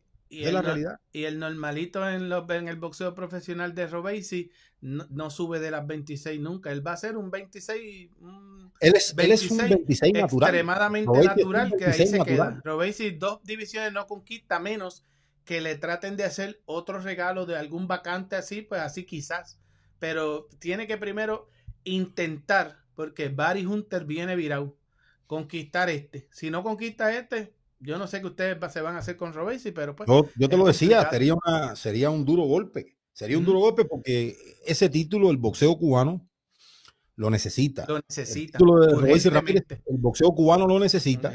Porque yo creo que se, eh, sirviera como ese impulso a los peleadores que vienen abajo, a la nueva generación. César, yo quería ir un momentico por dentro aquí de los números de lo que dejó la pelea de Navarrete Sí, señor. y Liam Wilson, que yo creo que al final termina siendo, yo diría, una pelea de, de- de dos mitades, ¿no? Porque yo creo que una pelea que hasta el quinto round, yo creo que estaba encima en las tarjetas Liam Wilson, y una pelea que da un giro después del round número 6 y termina eh, sacando mucha ventaja. Vaquero Navarrete, incluso la mayoría de lo que aterriza, Emanuel Navarrete lo aterriza entre el round 6 y round 9. Y bueno, para dejar esos números por aquí, Navarrete conectó 152 de 453 César para un 33.6%. Eh, Liam Wilson, 97 de 388 para un 25. Ahora, en los golpes de poder, yo creo que sí terminó Vaquero metiendo muchísimo más golpes de poder, aterrizando el 41%. Yo creo que eh, interesante en ese sentido, pero eh, sí fue, fue más Navarrete, sobre todo después del round 6. Golpeó bien este muchacho al cuerpo también. La gente dice, no estaba bien preparado físicamente Liam Wilson. Yo creo que estaba bien preparado. El problema es que Navarrete lo comenzó a golpear duro al cuerpo. Y lo hizo bajar. Yo creo que eso eh, le abrió la llave a Navarrete. Eso fue lo que le abrió el camino a Navarrete hacia la victoria, César. De la manera en que lo golpeó al cuerpo después del sexto round. Después le, le- le bajó con todo y dijo, aquí no puedo fallar. Ya encontré la distancia correcta y ya no hay más, ya no me puede dar más duro. Ya le probé la pegada, ya tengo la nariz partida tengo que acelerar y tranquilo en la esquina que yo vengo con el campeonato. Dice Joel Rivero, señores, buenos días, buenos días, Pedraza no tiene pegada, por eso no gana. Jay Caban dice, Arnold Malinaggi Barbosa Jr. dice, oye, Jorge López, el sniper estuvo a punto de coger sus conteos, lo vi mal en este, dos o tres veces. Dice, muy buen boxeo el de, el de Barbosa, camina muy bien el ring. Dice hacer boxing, yo le di el 1, 3, 4, 6, 7 a Barbosa y le di 2, 5, 8, 9 y 10 a Pedraza. El labio empata, hacer boxing. Se- Bueno, yo te voy a decir. A mí me voy a pasa decir. también a veces. yo la vi, yo la vi cuatro rounds corridos para Barbosa, los cuatro primeros. Y después le di el 7 y el 9 a Barbosa. O sea, seis rounds. Pero Oye. básicamente yo creo que esa fue la diferencia. La diferencia fue de, de probablemente dos rounds, 9-6, 9-4. Eh, yo creo que 9-7, 9-3 es una diferencia muy, amplia. muy amplia. Eh, si alguien la vio empate, probablemente no tengo ningún problema, pero sí creo que ganó Arnold Barbosa por la ventaja que sacó en el primer tramo de la pelea. Y no pudo Pedraza en el segundo tramo eh, separarse tanto de Barbosa, porque como te decía, yo vi a Barbosa ganar claramente al menos el round 9 de manera clara y probablemente round 7 también. Dice Alexis, el vaquero quedó desnudo anoche. Jorge López dice, creo que también que Valdés le gana. Eso yo, yo no veo a Valdés ganándole a... Valdés se va a coger una escalpiza del vaquero. Uno que otro round también fueron cerrados, dice hacer boxing. Oye, el vaquero no será relevante en la 130 sin una nueva esquina. Subió en 150 libras, dice Macho Contreras. Bueno, ya es relevante, ¿sabes por qué? Porque es campeón mundial. Ya es En su primera pelea de la 130 es campeón mundial, señores. Y coronó una tercera división, es relevante. Si lo coge con Chinchao, dice Jorge López, él, él también le mete a Conchinchao. Navarrete le gana a los buenos de la división. No le gana a los buenos de la división, dice Harold Car- Carlos Pérez. Eh, Alfredo dice, así son todos los mexicanos. No tienen técnica boxística, pero tiran mil golpes en un minuto y duros. Oye, Jorge López, por todo el mundo sabe que Vaquero no le dura cuatro saltos a Robesi con su poco boxeo. Es complicado, Jorge López, pero de tener nosotros admiramos a todos los fanáticos pero- de Robesi. Pero, a ver, a ver, a ver. a ver. Pero esto, ver. pero. Anderson, espérate un Eh, momento, espérate un momento. Tú. Tengo que preguntarte antes para poder quitarme hasta los audífonos. ¿Tú vas a defender esos comentarios? No, no, no. Yo lo que voy a decir es lo, si- yo lo que voy a decir es lo siguiente. Ah, ok. ok. Si nosotros nos remitimos Ah. a la última presentación de Robéis y Ramírez, donde termina parando a José Matías Romero, quien entró como reemplazo y todo lo demás en 10 rounds, está complicado decir que Robéis no queda a Navarrete en 4, señores, por favor, la vida. O sea, eso no, no, vamos a ponernos serios. Aunque 2 más 2 no sea 4, hay que ponerlo. No, olvídate, olvídate, olvídate de 2 más 2. extremadamente serio. Olvídate de 2 serio. más 2. Aquí tú puedes meterle el tema de 2 más 2, puedes hacer lo que tú quieras, pero en 4 rounds se ve complicado que Robéis lo noquee. O sea, Gracias a no, Dios. yo, yo, yo no diría eso. Yo, no, eso no lo diría. Oye, gracias a Dios que ustedes. Pero respetamos, pero. ¿Y ¿Cómo se llama el César? ¿Cómo se llama el señor? Este se llama este Ah, Jorge López. Pero Jorge López. respeto, pero respeto lo que dice Jorge López. Yo o sea, ese es su respeto el, yo esa es la el- lectura que tiene él, esa es la lectura que tiene él de la pelea y yo la respeto. Yo respeto el Ahora, fanatismo de. Jorge López y le doy gracias a Dios que, que queda hasta abril. Porque si la pelea de Robesi fuera la semana que viene, el fanatismo de ustedes se acabaría demasiado temprano. Por lo menos les queda hasta abril para soñar con una victoria del, de, de- de un campeonato del mundo legítimo para este, Cuba, que se los puede traer Robesi Ramírez, pero te, necesita un milagrito. Y que ustedes todos se pongan a rezar junto a mi hermano Anderson, que todavía piensa, no me está escuchando. No, yo, yo, tú sabes que yo sí voy con Robéis y Ramírez. Para eso, no Yo sé que no es fácil. Yo sé que no es fácil, pero yo sí voy con Robéis y Ramírez. Y he estado mirando a Dog Boy y cuidado, cuidado entre los rounds 9 y 10, que se puede ir temprano Dog Boy. Cuidado, cuidado. Esas esperanzas tuyas son. El vaquero es un boxeador atípico, pero sin duda es y será el boxeador no académico con los mejores resultados en el boxeo profesional. Eso no se repite en otro púgil. José Rojas, señores, denle like por ese comentario, nada más denle like. Triunfo Durán dice, hoy no tartamudez. Si tú supieras por qué yo tartamudeo, Durán, tú dirías, contra hay que dársela a César. el número uno, dice Harold Carlos Pérez, claro que no se van a enfrentar. Si Vaquero no es este 126 y si hace va a llegar deshidratado. Eso es así, eso es así. El Vaquero no vuelve a la 126. Ya mismo va a subir a 135. Imagínate Vaquero Corone una cuarta este, división. Es complicado, pero podría hacerlo. Oye, podría, podría hacerlo cuando los, si, si, por ejemplo, Anderson, si los títulos este, dicen que si Heini gana, va, se van los títulos vacantes. Eso me lo, dije, me lo dijo una buena fuente. Y tengo el video, tengo el video, ¿verdad? Entonces, en esos títulos vacantes, Vaquero muy bien podría hacer lo que hizo ahora decir, yo voy a 135 por el que esté número, con el que esté número uno o el que vaya ahí, porque yo soy el campeón de las 30. Y arriesgarse a subir si el número uno en ese tiempo está este, este, que esté disponible, sea un. Yo, yo, yo te digo algo, yo te digo algo. Como está el panorama de esa división, donde ya los peleadores son más grandes, tú ves a los peleadores que están ahí en esa división, y es, son harina de otro costal, al menos yo lo miro de esa manera, son harinas de otro costal, son peleadores grandes también, más técnicos, son fuertes, eh, son peleadores de mucho mejores habilidades boxísticas, o sea, yo lo veo complicado con lo que están ahora, no sé qué va a pasar en seis meses, un año. Ahora, yo soy de los que piensa, hermano, que, que Navarrete tiene, el equipo Navarrete, así sea, o sea, sean, tienen que comenzar a hacer ajustes ahí. Yo no, y yo no digo, de, porque no vamos a ver Navarrete, boxísticamente hablando, es el Navarrete que nosotros hemos visto.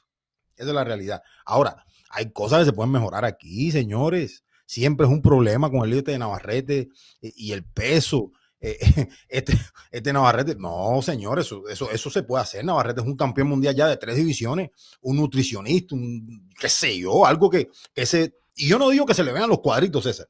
Yo no digo que se le vean los cuadritos ni que se vea marcado, porque no todos tienen esa genética. Pues, aparte, incluso el peleador mexicano usualmente no tiene esa genética de veces con cuadritos por regla general, pero se puede ver mejor físicamente vaquero, de verdad. Yo creo que se puede ver mejor. Sí, sí, yo creo que se podría ver mejor, pero esa es su forma y es duro de, es duro de moler. No le han, no, no, no, o sea, solamente uno le ganó. Y, y, y, y, lo demás, pues es historia. Él ha sido, ha hecho lo que ha tenido que hacer. Oye, Dice Harold Carlos Pérez, César, para ti Vaquero peleó bien, dígame, sí peleó bien. Para mí Vaquero peleó excelente, porque eso es boxeo. En el boxeo tú tienes que ir contra la adversidad.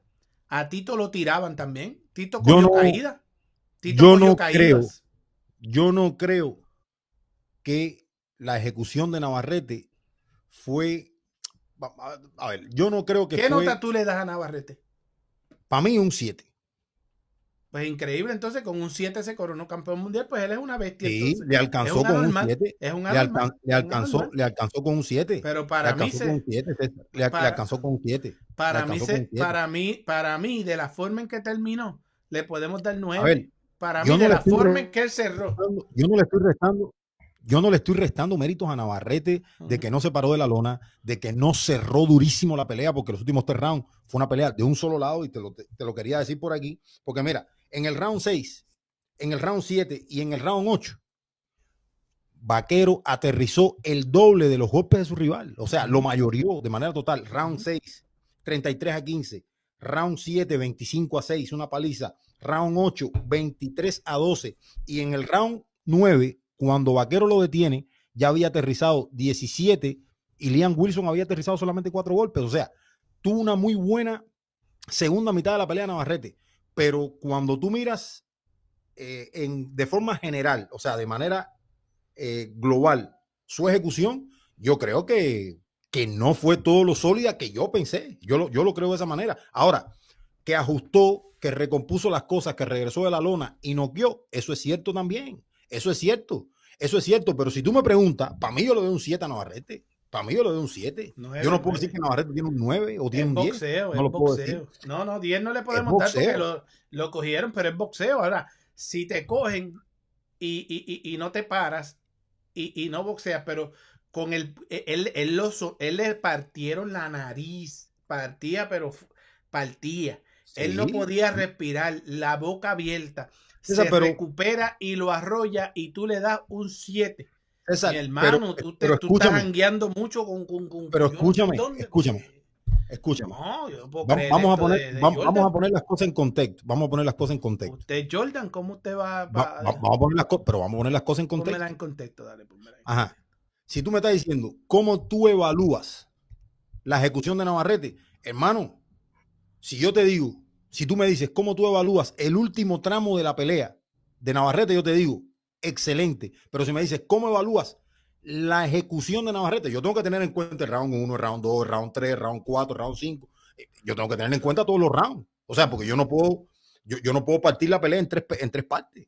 Ujú. O sea, Navarrete lo golpearon, tuvo problemas en el round 4, round 5. O sea, eso sucedió. Se vio en problemas. Se vio que, bueno, como siempre, le entran golpes, lo castigaron. Eso hay que decirlo. Para mí no fue una actuación, para mí no tiene un 10, no tiene un 9. Para mí fue un 7. Pero ganó, Porque mira, Navarrete ajustó y sí cerró bien, pero no fue un performance de eso que tú dices. Mira, pregúntale hasta el mismo Navarrete a ver si está contento con su ejecución. Él sabe que no. Anderson. No, no, pues imagínate si te tiran. Pero mira, ganó dos de los primeros tres. Dos de los primeros tres. Ajá. Iba ganando el cuarto y se coge el palo. No, no, no, en el, no, no, en, en- en el cuarto a Navarrete le meten las manos bien metidas. Iba ganando, yo, yo lo veía ganando. Y, y- o, o trabajaron el cuarto asalto. Pero, se pero, coge, pero se un, coge 10 pero las es un manos. 18, es un, es un 18. se, se está bien, se coge las manos, ¿verdad? Se recupera en el 5, que el 5 lo tenía que perder porque tiene que recuperar. Hermano, y después pisa el acelerador. Sexto, séptimo, octavo y noveno. El me- ese fue el mejor tramo de la pelea de Navarrete. Fue el mejor tramo. Pisa el acelerador y tú le dan 7. No, hermano, hay que A mí sí, a mí hay que sí, ponernos a mí serios. sí. Yo no, yo Eh, le doy 9. Yo, yo- ahora te hago una pregunta, te hago una pregunta. 9, 9. Yo no le puedo dar un 10 ni un 9 porque yo creo que 10 no, independientemente, 10 no. escúchame, independientemente de que termina ganando Vaquero, es la pelea, la pelea donde más vulnerable se ha visto también. De las últimas. Puede ser, puede ser, sí. es la pelea donde más vulnerable se ha visto también.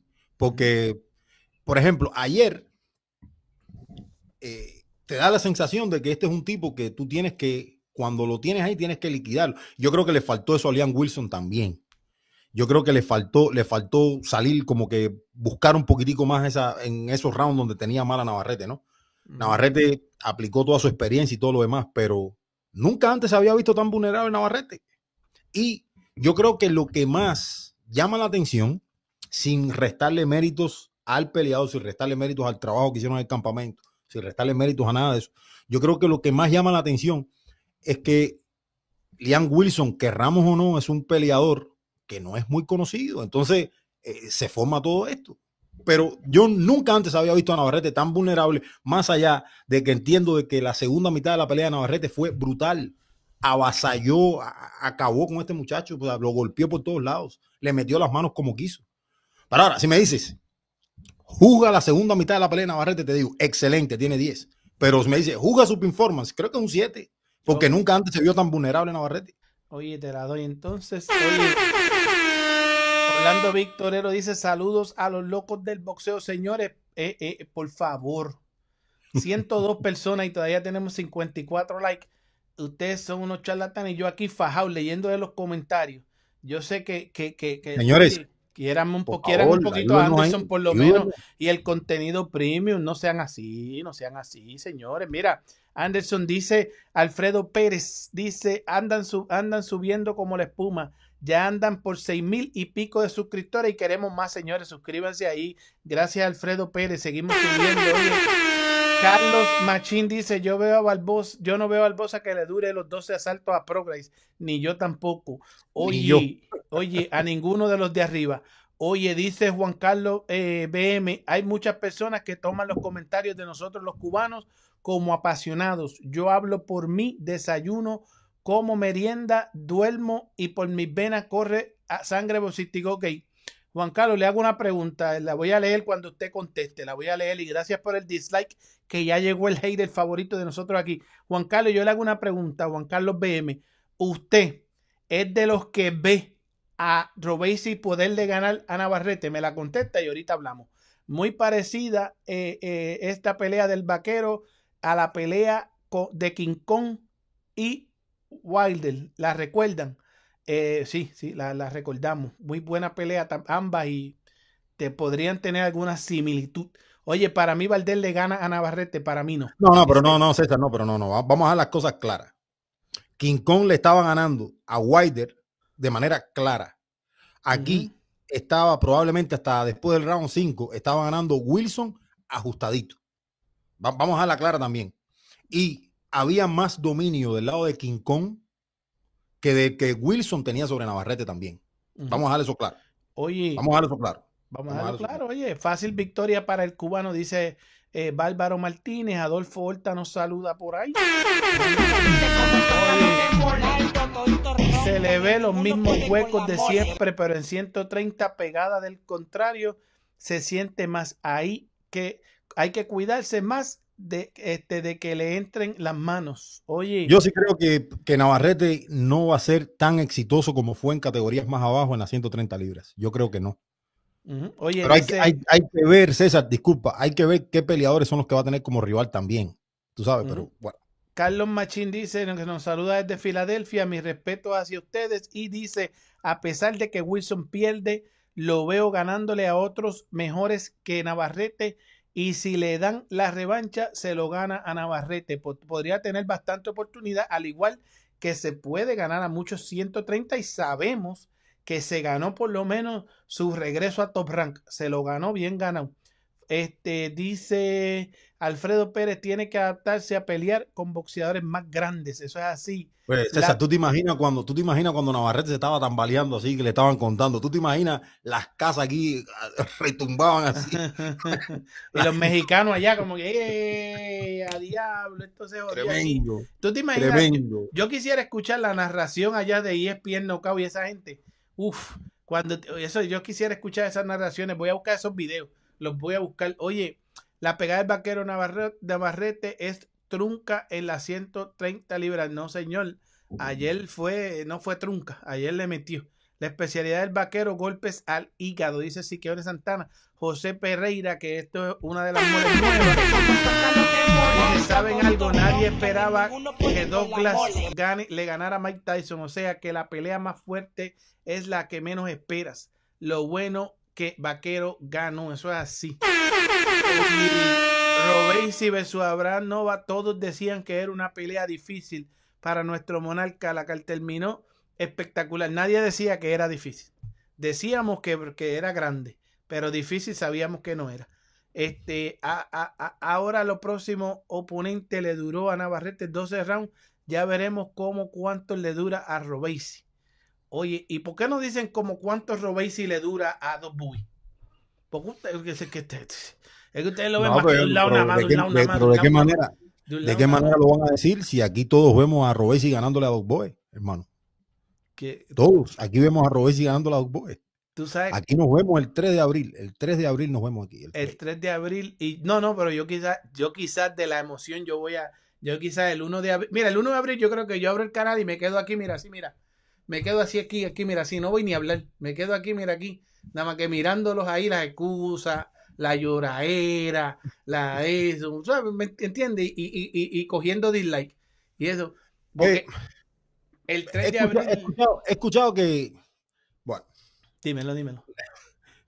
Yo he escuchado hasta que la partida de Navarrete de las 126 libras tiene que ver con Robesi Ramírez. Eh, obviamente, eso yo creo que es más de, de, de, la comunidad cubana. Pero señores, eh, el movimiento de, vaquero a, 30 libras, a 130 libras, está claro. Y es que, no puede dar el peso, no puede dar las 126, señores. Probablemente no puede dar ni las 130 si no se busca un buen equipo, un nutricionista y un buen preparador físico Navarrete, la verdad. César, y, y a mí me da la impresión de que trabaja duro Navarrete, porque es al menos lo que te venden en redes sociales, pero, pero a este punto a mí me, yo tengo dudas de cómo se trabaja en el campamento de Navarrete, Hay la que verdad. ver, hay que ver. Pero, oye, Triunfo Durán dice, hablen de Amanda Serrano, vamos para eso. Nava- y prepárense que tengo premium, premium de Amanda Serrano. Navarrete estaba noqueado, Juan Guerra dice, el árbitro lo ayudó. Juan Linares dice, de infierno a la gloria, el vaquero Navarrete. Y por aquí llega una de nuestras mores favoritas, originales, Pablo La Coruña. Saludo a Pablo La Coruña directamente hasta España. Un súper abrazote. Y señores, sigan dejando su like porque esto se tiene que encender y para nosotros poder seguir trayéndole contenido premium como el que les voy a presentar ahora. Es más, vamos para allá ahora porque ustedes quieren que hablemos de Amanda Serrano. Señores, yo aquí siempre les digo a ustedes que yo, lo que, de, ahora, de hoy en adelante, yo les voy a decir algo, Anderson. Yo sé que a ti no te gusta que yo baje con esta, este, me voy a cambiar, voy para el resto del plato. Señores, miren, nosotros aquí vacilamos, decimos la cosa, pero una cosa sí que nosotros siempre hemos hecho es que nosotros no decimos las cosas por decirlas. Yo he visto bastante contenido en estas redes, ¿verdad? Yo he visto bastante contenido en estas redes que este, este, últimamente de gente especulando cosas y poniendo sus cositas para que usted caiga en la trampa mediática usted va a, a caer en la trampa mediática, ¿verdad? Y entonces, yo he visto eso últimamente, pero no traen, mira, y mira aquí, mira. mediática, No no caigan en la trampa mediática. mediática. Yo he visto mucha gente últimamente que, le- que los, los hacen caer en la trampa mediática con cosas que uno dice, oye, ¿de dónde sacaron eso? Y esto, y que si Munguía, que si aquello, que si lo otro. Miren, señores, eh, eh, eh, antes de ir a lo de Amanda, yo quiero que ustedes vean esto, escuchen esto, miren.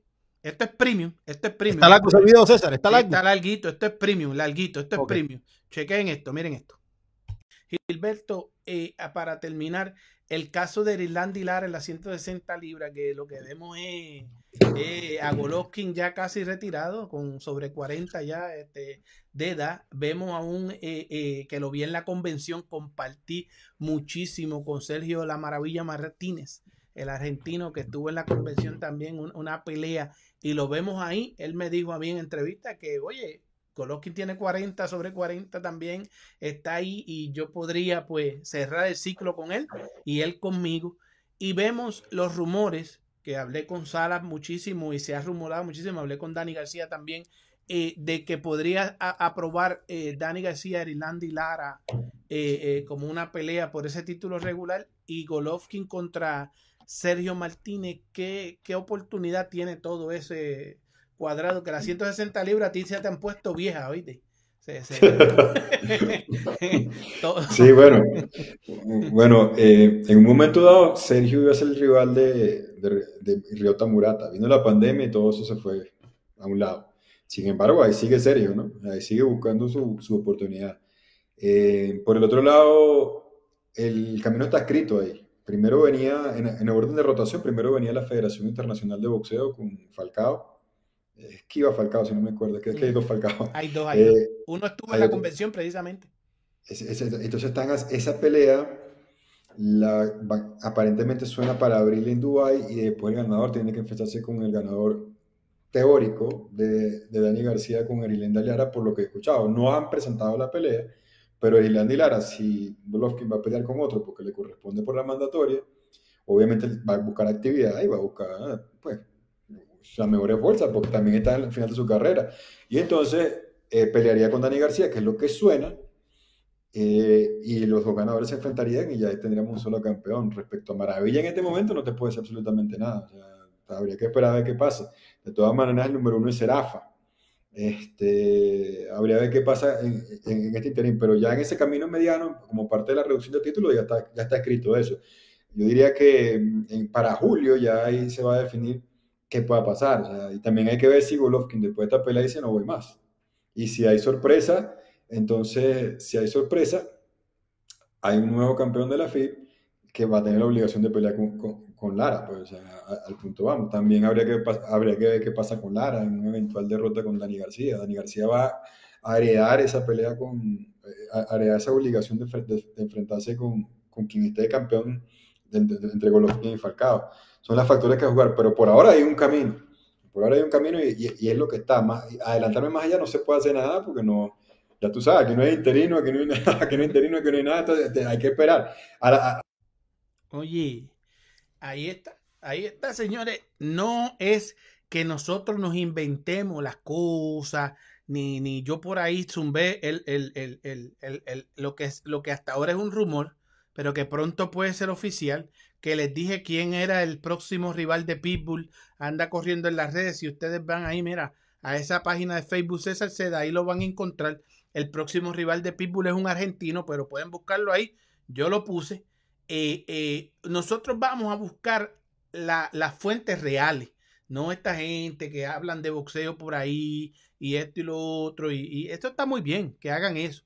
Pero hay que, hay, que, hay que hablar con los que son. Ahí ya ustedes ven cómo están resueltas las 160 libras, ¿verdad? Ya ustedes ven lo que viene para Irlanda y Lara, que puede ser esa pelea con Dani García, ¿verdad? Porque se supone que en abril en Dubai sea quizás la despedida de Triple G. En Dubai siempre hay buen billetico que no tiene que buscarse un gran rival, puede ir con Falcao, que es el mandatorio de la FIB, que es el que le toca la rotación esa entre la FIB y la AMB. Entonces, como esa obligación la tiene Gennady Golovkin, él por supuesto escoge al de la FIB, a, Falcao, que debe ser este, más fácil que Lara. Y entonces Lara no le queda más remedio que tener que buscar un buen billetico y lo hace con Dani García si es que se da esa negociación que está, que está vigente, anda por ahí la negociación, pero al parecer Dani quiere un peso muy bajito, un peso pactado muy bajito, y, el equipo de Lara dice, hay billetico, pero no podemos ir tan bajito, porque tú sabes que ya no se puede, Lara tiene sus añitos, oye, mm.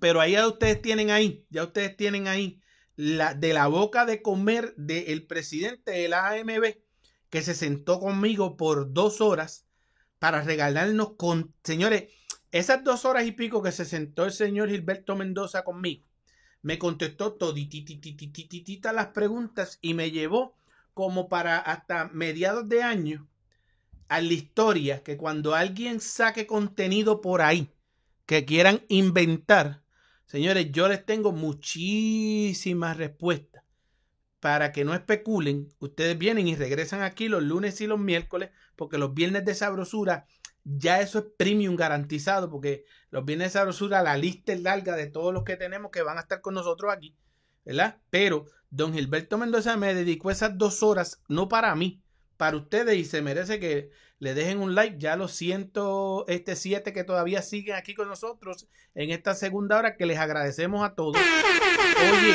pero Gilberto Mendoza ahí les dejó saber claramente que es los 160 para cuando ustedes vean esos titulitos por ahí que si Jaime Munguía, Jaime Munguía no está ni en la ecuación.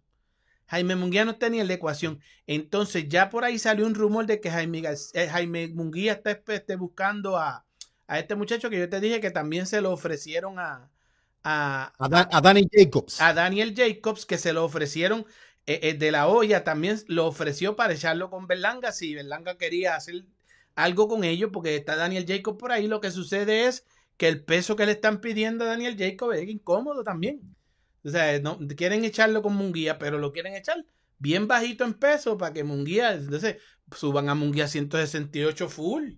¿Sabes? ¿Por qué no dice vamos a echar a Munguía con Berlanga? O sea, cosas así para que el público diga vamos a probarnos, pero no, no lo hacen. Pero esa es la cuestión, mi gente. Oye, dice Triunfo Durán por ahí, se debe de descansar el cerebro cinco meses después de una dura pelea. César, usted se a, Alieski nos dice, Alieski Tapane nos dice, César, usted se enamora del tren desde el día en que tú veas que Robéis le gane a Navarrete, nunca eso va a pasar. No te duermas con Fulton, tiene mucho boxeo, eso es verdad. Eh, tiene que ganarse a Naoyi no también. El primer ley fue, el, el primer like fue el mío, gracias, gracias. José Rojas. Valdés de normalito, dice, se pisaron chalata. dice Takechi César, te juro que me emocioné mucho cuando casi paran al vaquero, porque la pelea que yo quería ver, vaquero versus Robéis y Dog no me preocupa, te lo van a desconectar como siempre te lo ha hecho. usted es un charlatán. Usted quería que Vaquero, eh, eh, que Vaquero, gan- que Vaquero perdiera para venir aquí a meterme fuego, hate, por ahí. Y si Vaquero perdía, yo lo veía a ustedes, pero eso aquí había mil personas diciendo, ves que se lo ganaba Robesi también. Señores, no es lo mismo. Liam Wilson le mete en la cara a.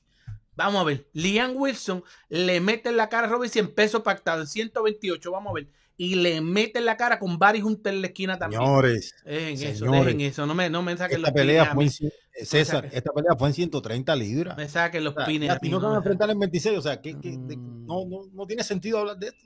Oye, dice Marlon Meriño, ya llegué César y quiero que me digas que, Nava- que Navarrete la tiene fácil con Robesi. Navarrete desconecta a Robesi, señores, ya cuántas veces los voy a decir. ¿Cuántas veces los voy a decir? Navarrete haría lucir a, a Robesi como un niño pequeño. Yo creo que Navarrete necesita un preparador físico en su equipo. ¿sí? Él, él no le interesa entrenar, él le interesa hacer el peso.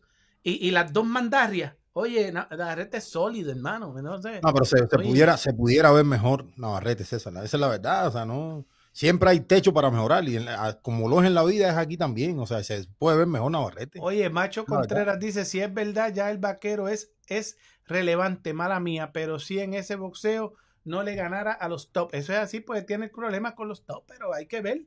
Eso es pelea tras pelea. Puto puede andar, puede dar el palo, este, igle- iglesia, sí, están, este, este, sí, señor, sí, señor. Ese, ese lo vamos a discutir. Este, 2 más 2 igual a 22. Juan Carlos, técnica boxing mata explosivo boxing. Dice el tipo a vencer las 126 libras, era vaquero. Este Robesi se gana a todos los demás. No, no, no. Ustedes, ustedes son muy fanáticos de Robesi. Eh, Este que suba Inoue a, a las 126 a ver qué dicen. Inoue también para a Robesi también en 126. Vamos, mano. no va a pelear. Y no, se acaba de mover con, Inoue, para 22. Inoue, va a pelear Inoue, con Fulton. Inoue, Usted se Inoue. tranquilo. ¿Qué tú. ¿Qué tú tienes?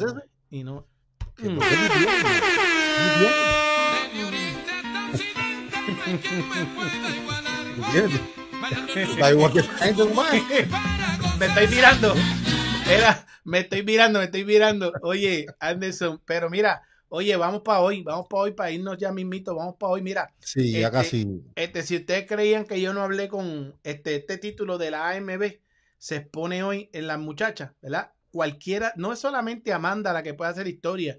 Si gana Erika Cruz, se puede convertir en la primera mexicana también campeona unificada, este, de, este, mujer, porque Canelo ya lo hizo, pero tendrían en las dos ramas campeonas unificadas, tú sabes, y, y- que, que esa muchacha también tiene chance de hacer historia.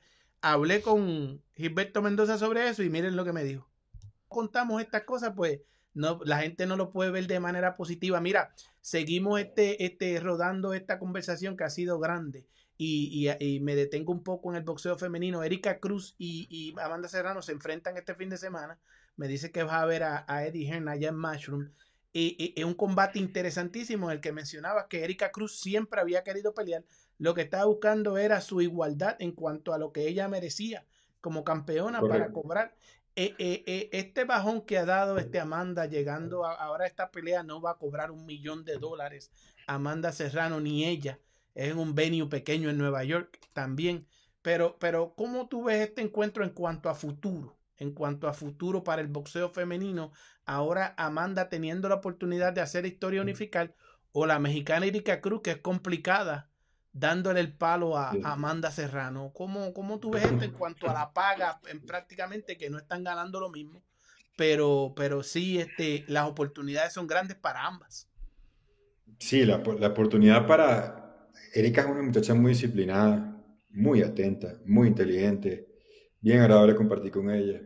Eh, en diciembre, en noviembre tuvimos la oportunidad de hablar previo a, a que se diera este combate y me decía que a pesar de que ella no estaba de acuerdo con su compensación económica, ella sabía que iba por un legado, que ella quería registrarse en la historia y que sabe que es la pelea que le correspondía.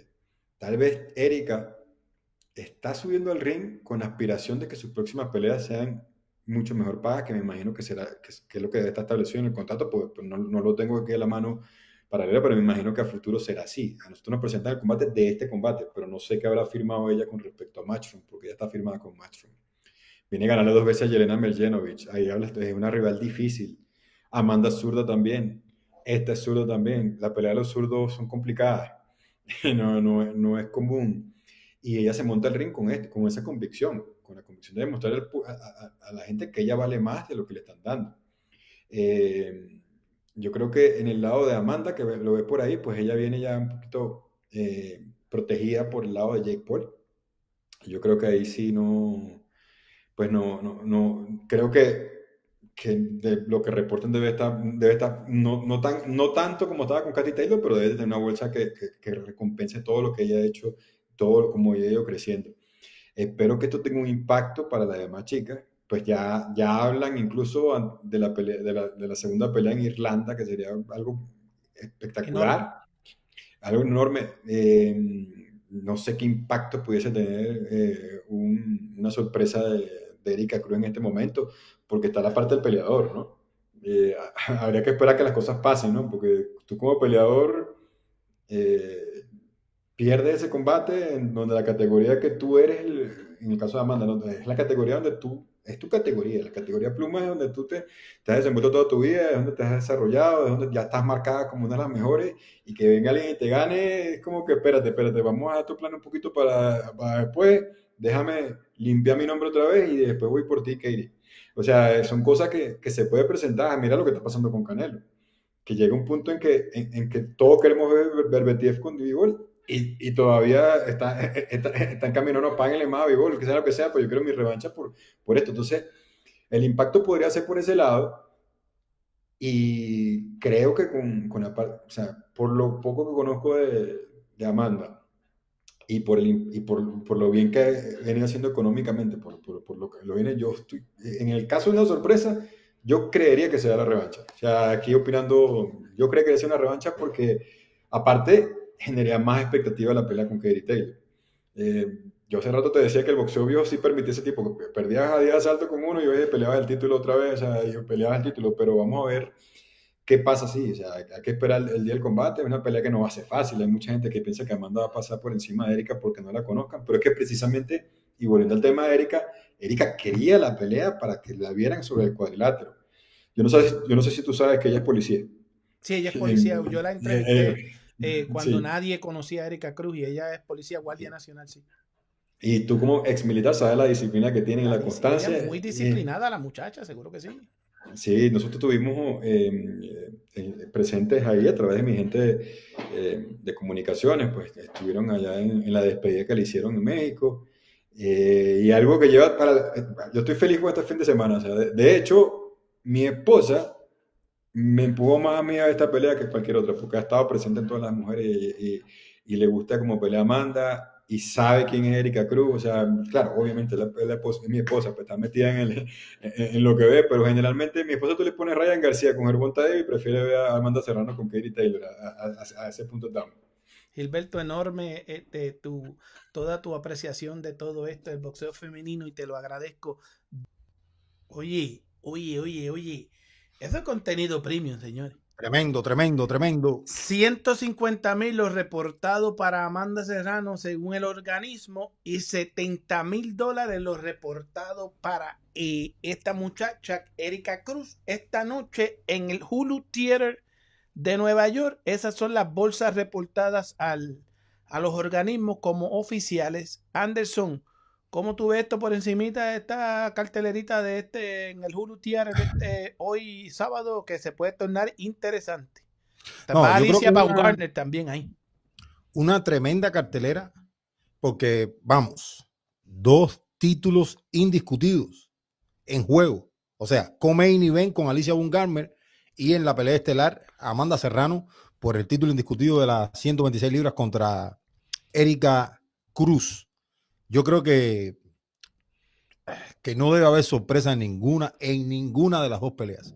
Es lo que pienso. Pero, bueno, eh, esto es boxeo, las cosas se pueden acabar. Yo, yo veo a Erika Cruz una peleadora que se le puede, que se puede complicar, pero entiendo también que eh, Amanda Serrano no, no, no va a cejar aquí. Si tú me preguntaras contra quién quisieras ver a Amanda Serrano, obviamente la voy a querer ver contra Kerry Taylor. porque yo creo que esa es la, la pelea que debiera ser después de esta pelea contra Erika Cruz. Ahora, al mismo tiempo, creo que este no va, aquí no, no vamos a ver el desliz de Amanda Serrano. Creo que va a ganar y que va a ganar bien. Vamos a tener en cuenta también que son 10 rounds a dos minutos, que las cosas pasan rápido, que si Erika Cruz se establece en la pelea y logra ganar algunos rounds, las cosas se pueden complicar un poco, pero creo que no va a ser el momento para que se complique Amanda todavía. Creo que va a salir avante y creo que va a ganar una decisión unánime Amanda Serrano. En el caso de eh, Alicia Boone Garmer, pienso incluso hasta que puede tener a su rival, probablemente TKO en el round número 8, por ahí así lo veo. Y la pelea de, de nosotros, la de John Bausai y Richard Hitchings, que te digo, César, me ha sorprendido lo la, la, la, distancia, la disparidad que hay en las casas de apuestas con esta pelea. Yo creo que tú, que, que estás bien claro y seguro de que John Bausá va a ganar, yo nunca he mandado a nadie a que, a que haga eso, pero te lo recomiendo. Yo debería apostar, está, debería apostar. Pero no, tú, yo no, yo, yo no, yo no. Yo, yo debería pero te digo, sí. está más 544 John Bausá, o sea que pone 100 y si gana Bausá, sí, sí, son, son 544 maracazos, o sea que me llama mucho la atención lo amplio que está en las apuestas como favorito. Y se lo noquean, y lo noquean a Richardson Hitchings. Yo, yo creo que va a ganar Richardson Hitchings una decisión unánime, César. Va a ganar unánime Richardson Hitchings. Yo Así te lo digo veo. que este, Bausasta puede noquear a ese muchacho y las casas de apuestas están, eh, se piensan que están viendo a, a, a, a Yomar Álamo de nuevo y se están confundidos porque están viendo la misma bandera, pero no es lo mismo, no es lo mismo. Eh, eh, no, y, y, es contraproducente, César, a veces como están las apuestas, ver cómo un peleador que tiene 17 y 0 como John Bausá uh -huh. es tan desfavorecido en las mismas. Ahora, eh, yo entiendo que, vive un gran momento Hitchings. Yo creo que Bausá también vive eh, un gran momento. Yo creo que es un peleador mucho más habilidoso Hitchings. Yo creo que en algún momento han hecho sparring también. Cosas así. Yo, la verdad, si a mí me la preguntan, yo esta, esta pelea para mí es 55-45 Hitchings. Yo no veo esa amplia ventaja que hay en, en la casa de apuesta. Ahora, si tengo que escoger un ganador, yo digo, yo creo que le va a ganar una decisión unánime Hitchins a John Bausá. Yo no lo veo. Ganando. Es el peleador más grande, Hitchins. Eh, yo creo que es el peleador que tiene mejor, es el peleador que se va a establecer en la pelea y es el peleador que se va a boxear a su ritmo. Y yo creo que Bausá, después de la primera mitad de la pelea, va a bajar, va a bajar bastante Bausá. Y yo creo que ahí va, ahí va a cerrar bien Hitchings y cuidado, ¿no? Yo lo veo ganando una decisión unánime. Sí, va a bajar Bausá después de la primera mitad. Yo veo a Bausá ganando por cualquier vía y complicándolo porque ya yo sé, ya yo, ya yo inclusive vi un poco de los guanteos y Bausá no respeta a Hitching. No, no le teme a la pegada de Hitching. Hitching marca bien, mete manos buenas. No, no, no aceleró nunca ni trató de, de, de, de no noqueó a este muchacho, a, a, a Álamo tampoco, lo, lo, tuvo que, tuvieron que quitárselo porque le metió muchos golpes, pero no lo noqueó. Entonces, Bausá, eso no se la puede jugar con Bausá.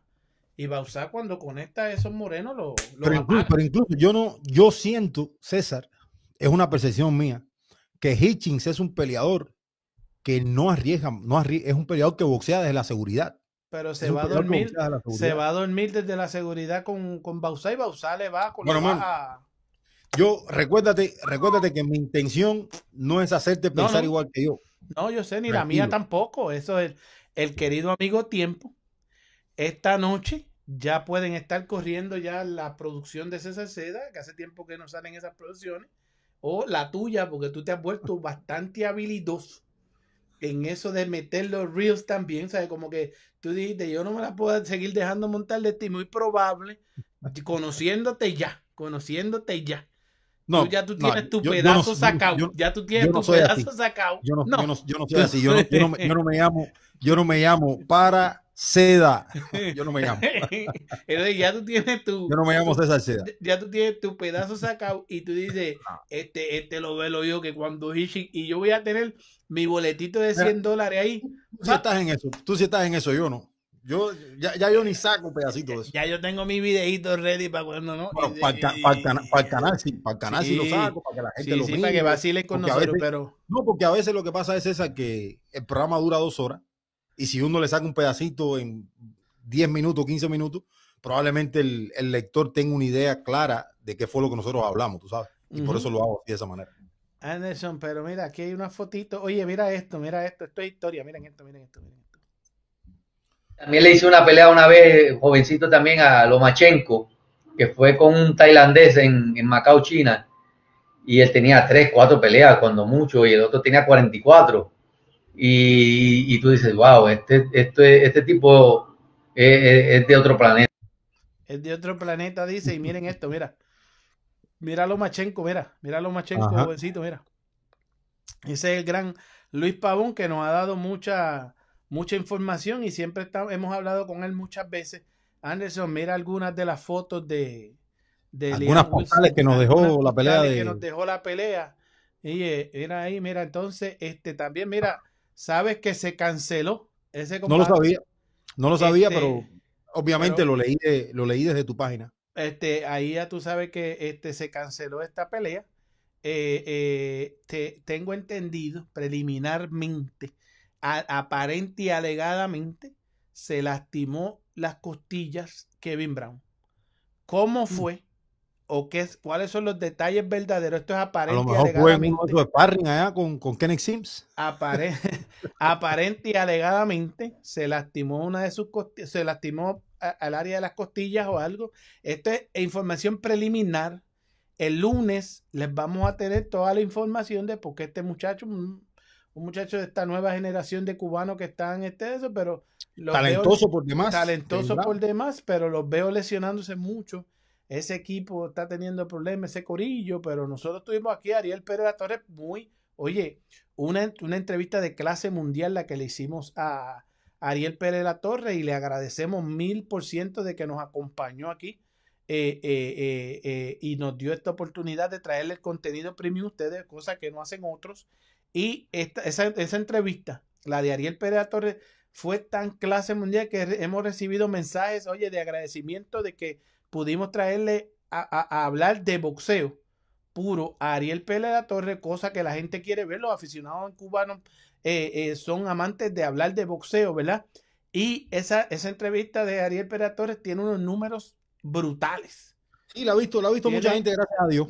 Unos La números Estoy muy contento, increíblemente muy brutales. contento de, muy contento de haber traído a Ariel y que bueno, y, y que tengamos una plataforma donde podamos exponer a un peleador como él que se lo merece.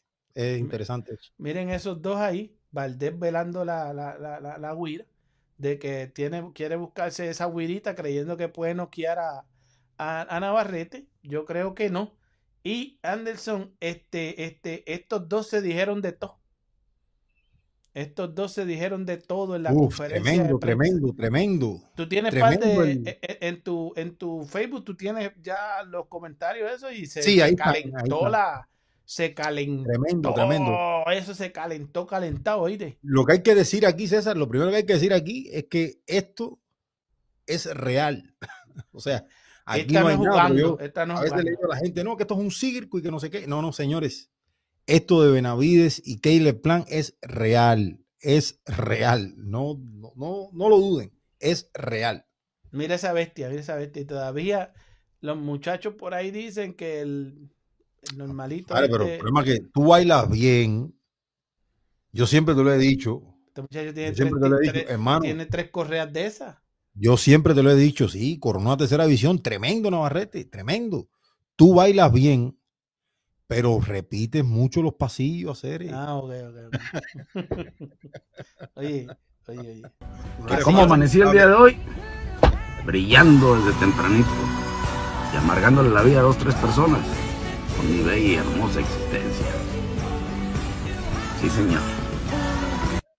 Así Ahí nada más que te falta, tú, tú sabes qué es lo que te falta ahí, tú sabes qué es lo que te falta nada más ahí. Ajá. Sí, escucha, escucha, escucha, escucha, escucha, escucha. ¿Que cómo amanecí el día de hoy? Brillando desde tempranito y amargándole la vida a dos, tres Tempranito. personas con mi bella y hermosa existencia. Sí, señor. Bueno, hermano, Oye, es hora de irnos a ver boxeo. Oye, Sí. que esta noche hay boxeo. Señores, no se lo pierdan, que nosotros el lunes venimos con contenido premium, Anderson, como este. Miren, esta se las debo. Esto es cortito, Anderson. Esta se las debo. Miren esto, miren esto. Para que no digan, a mí, me- a mí me llevan. Miren esto, miren. No quieren. Ok. Oye, saludos, Subriel. ¿Cómo tú estás, hermano? Saludos, saludos, varón. Espero que estés bien. Oye, aquí estamos una vez más tratando de ver qué es lo que está pasando con Subriel Matías. Primero que nada, bienvenido aquí al Boxeo Urbano Network. Una vez más, Subriel, eh, estás en México, hace frío y en la altura. ¿Cómo te sientes? Es lo que la gente quiere saber. Pues mira, este que te digo, incómodo y no por, por la comodidad, no, sino porque estoy lejos de la familia. Pero es, es necesario para lograr, ¿verdad? el objetivo, que es lograr ser campeón mundial. Oye, esa se las debo, eso fue un entrevistón. Ya ustedes ven, eso es lo que sucede tras bastidores cuando uno está grabando con Premier Boxing Champion. Esos son privilegios que tenemos aquí en el Boxeo Urbano Network. No es que estamos por ahí, esto no, nosotros nos llaman y dicen, mira, ustedes pueden hacer esto, entrevistar a este y lo otro, pa, pa, pa, pa, pam", ¿sabe? Y entonces, pues nosotros pues estamos tras bastidores como están los de ESPN, como están otra gente también que tienen esos privilegios y nosotros, para nosotros es un placer traerles ese contenido premium. Como ya yo expliqué, es complicado. Si ustedes vieron que ese muchacho quiere mandar para el hospital a Regis Progress, es complicado ponerle la entrevista esta. Yo quiero esperar a por lo menos Bela Ponce en Estados Unidos, porque yo soy boricua y yo sé cómo entrevistar a este muchacho y lo que yo le saqué a este muchacho. Si Ponce ve esa entrevista, yo creo que cambia el pasaporte y se queda en, en Argentina, aunque es complicado, Ponce este, pega y todo eso, pero eso es un entrevistón que va a salir la semana del 25 del combate de, de Matías, que eso es contenido premium para ustedes. Anderson, un abrazote, mi hermano. No se vayan sin suscribirse, denle a la campanita. Anderson, un abrazote, te quiero mucho. Nos solamente, solamente déjame, solamente déjame, César, agradecerle a todos los que estuvieron por aquí con nosotros. Hoy bien, bien relajado, bien tranquilo. Hoy, chacho, le metiste cabrón hoy, le metiste bien duro. Ojalá Le venga con pesado. otra energía. 200, Un- 214 comentarios, 84 likes y tuvimos más de 100 personas pegadas en este Un- like casi todo el tiempo. Un fuerte abrazo a todos los que estuvieron por aquí, señores. Recuerden, el lunes regresamos en el Boxeo Urbano Network. Denle a me gusta, eh, denle a la campanita también, señores, y déjenme y déjennos nuestro like, que nos lo merecemos. Eh, nos vemos el lunes, César. Cuídate mucho. Un saludo para Anderson Pérez para César Seda y para mi gente de Bolseo Network. Como ustedes saben, ya me ven aquí en el gimnasio por de regreso. Les quiero decir que nada ni nadie nos detendrá. Cuando eres bueno y cuando quieres ser el mejor no hay vacaciones. Solo hay trabajo. Eso es lo único